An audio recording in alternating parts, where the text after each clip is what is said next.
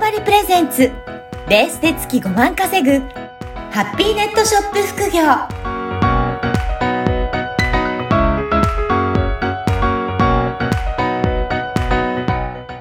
こんにちは、小ラボの岡田です。はい、こんにちは。可能性を広げるネットショップアドバイザーのおじろです。藤野さん、今回もよろしくお願いします。はい、よろしくお願いします。はい。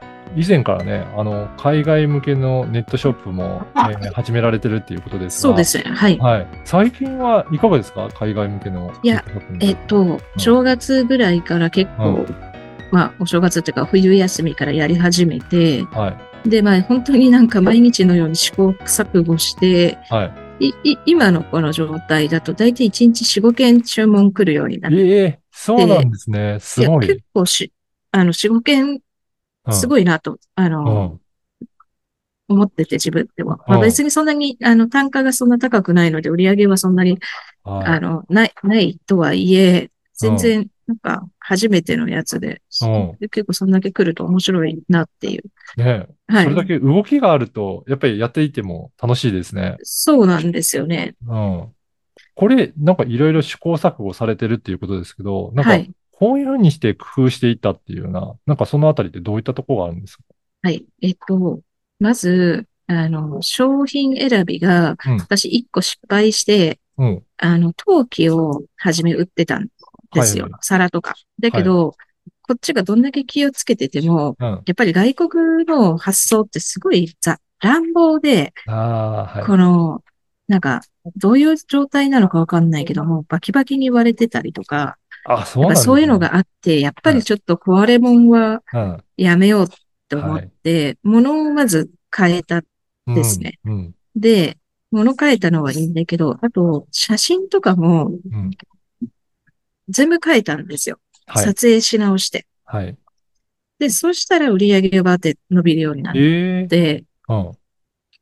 写真はどんな感じに変えたんですか？結構ね、濃いめに撮るようにした。あ色が。色が、は濃く、あ。例えば茶色のものを写すときにうん、おおそらくこの目の、目のなんか色、うん。色素の、色素のなんか判別のうん。なんかあるかもしれないですけど、これ日本人って割と、ななんていうのパステル系というか、はい。なんか淡い淡い感じで。グラデーーションみたいなのが、はいまあ綺麗って思うか、うん。思うような感覚だと思うんですけど、うん。なんか逆に外国の人だとそういうのがくすんでるとか、汚い色みたいに見えちゃうのかなと思って、はい。全、ちょっと濃い、濃い風に、例えば茶色のものだと背景をうん。茶色のものが際立つような背景を変えて、全部撮影し直したら、うん。急に売り上げが伸びたりとかですね。はい。うんその辺かなり工夫した、しましたね。そうなんですね。やっぱり、それもいろいろ試行錯誤するうちに、まあ、このあたりが、あの、反応がいいのかっていうところも、やっていくうちに分かっていくわけなんですね。そう、そうなんですよ。やって初めてちょっと違うと思って、うん。で、まあ大体写真はそんな感覚であって、まあそれが、うん。それでちょっと売り上げ伸びてきたからある、合うのかなっていうふうに思いました。文章はね、多分この前もこういった感じでってお伝えしたと思うんですけど、うん。写真、やっぱりちょっと外国の人とうん。日本の人って、なんか見、見えてる色合いも違ううん。うん。のかなっていう。いう感覚なんですね。はい。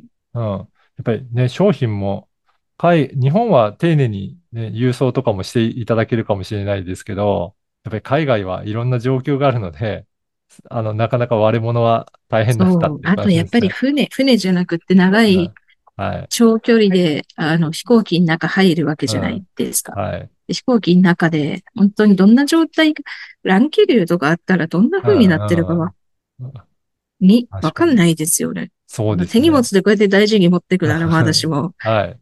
ガチャガチャで、はい。本当にちょっと、うん、なんかどこで壊れたかとかわかんないかそうですよもね。う、もう元から壊れ物はやめるが一番いいです。はい。海外とかそういったところでは特に、やっぱり、あの、何をあお届けするかっていうのは気をつけた方がいいわけですそう、ね。本当に気をつける。はいまあ、ちっちゃいなんかガラスとかだったらまだ、はい。まだしもちょっと大きいやつは、あうん。そう、ちょっと怖い。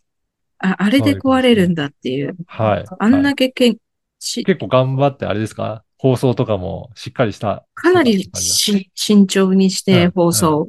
うん。多分、あれで日本だったらうん、ありえないと思われるい。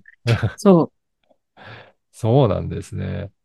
じゃあ、やっぱり、そのあたりも、あの、考えて、扱う商品も、えー見極めていった方がいいとう、いうことそう、見極めたが方がいいですね。うん。うん。結局、私の最初の本の、うんまあ本に書いた内容が、うん。ネットショップに向くものは小さいものとかうん。壊れにくいものとかって書いてたんですけど、はい結局、結局そこに行き着いた。行き着くんですね。そう。り。やっぱね、基本は離れちゃダメだなっていうの、うん。うん。ああ、そこはやっぱり海外でも同じで。同じだったなと。うん、うん。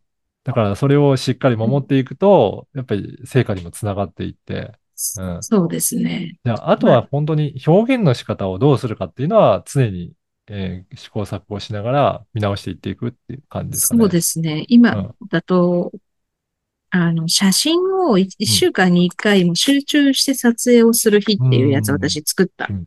ですよ。うん。この日は絶対もう写真撮影だけするみたいな。はい。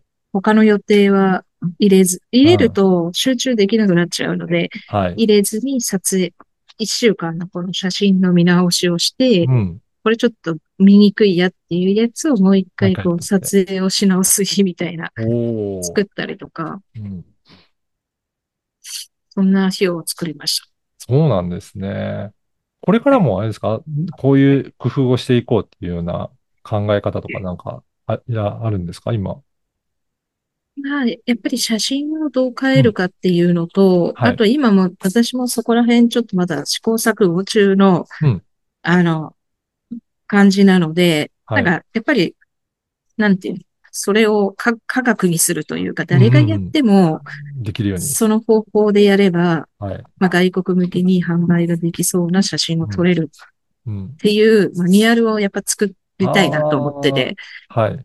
それが、ね、でやっぱりその、日本のもの、うんやっぱこれからちょっとやっぱりか海外もやっぱ視野に入れないと、うん。うん。と思った時に、やっぱりこう海外出して、じゃあ売れません、うんやめましたっていうのは面白くないので、いろんな人がいろんなものをこう、個性的な、例えば地元の名産とか出すことで、まあ、日本の良さとかも知ってもらえたりすると思うから、そういうマニュアルを自分が作りたいなと思いますね。いろんな人がこれを見て、同じようにやればできるような。はい。はいだからそうやって、もうね、おじろさんだからできるっていうわけではなくて、他の人が同じようにやっても、あ、このマニュアル見ながらやっていけば、同じように成果出せるっていうふうに、いずれになっていくっていうことですね。なって、そうそうなんです。はい。で、海外の市場でそれができるようになると、もう市場が一気に広がるので、可能性もかなり広がっていきますね。そうなんですよね。うんはい。今は、あれですか、いろいろ国とかも、あれですか、いろいろ試してみる、見てるっていうことなんですかね？えっとね、私なんかもともと自分の、その、タターゲットみたいな国が、アジアとか全然なくって、うんまあたまにアジアの人買ってくけど、なんはいか、どっちかって言ったら、まあ自分、ヨーロッパとかアメリカとかの人が、自分の中でターゲットしててはい。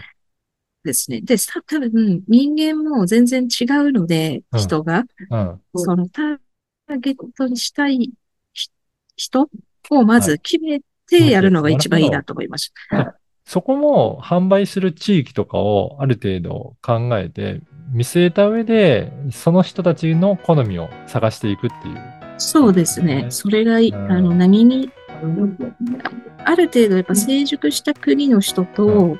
成熟した国っていうかなんか、まあうん、歴史が深い国の人と、そう、まあ、あ比較的新しいうん。国というか、うんとか、アフリカとか全然やっぱ感覚違うんだ違なってうんですね。はい。はいはい思いました。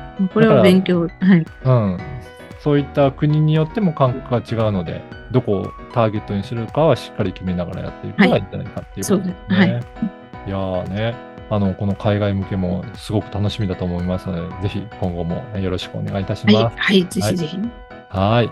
おじろさん、今回もありがとうはい、ございました。ありがとうございました。この番組はバーチャルオフィス縄張りの提供でお送りいたしました。